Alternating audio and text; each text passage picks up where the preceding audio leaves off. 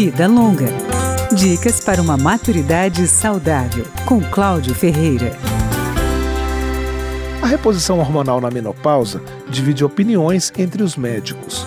Dolores Pardini, endocrinologista da Escola Paulista de Medicina, recomenda o tratamento, que, segundo a especialista, previne doenças cardiovasculares e a osteoporose, entre outros benefícios. Quando se deve começar o tratamento? A médica lembra que 80% das mulheres entram na menopausa ao redor dos 50 anos. Ela diz que o ideal é iniciar a terapia hormonal logo depois da última menstruação. É o que a especialista chama de uma janela de oportunidades. Muitas mulheres nessa faixa etária têm dúvidas se a reposição é um procedimento obrigatório.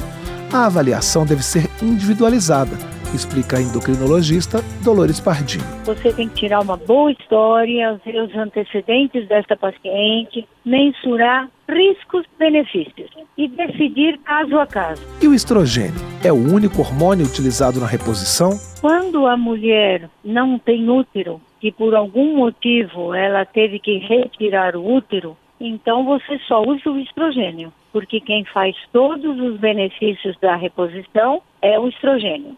Agora, nas mulheres que ainda têm útero, você é obrigado a fazer uma associação com a progesterona, que é um hormônio único e exclusivamente indicado para proteger a camada interna do útero. O hormônio é aplicado de várias formas: comprimidos, adesivos ou gel. Os formatos não orais são os preferidos, porque ao passar pelo fígado, o hormônio pode provocar inflamações. Comprimidos e gel têm aplicações diárias e os adesivos duas vezes por semana. Tudo isso pelo resto da vida. Infelizmente, a reposição hormonal é pouco acessível na rede pública de saúde. A doutora Dolores Pardini diz que a maior causa da não adesão ao tratamento é justamente a questão financeira. Segundo ela, outra barreira para a reposição é a falta de informação das mulheres sobre o procedimento. Vida Longa, com Cláudio Ferreira.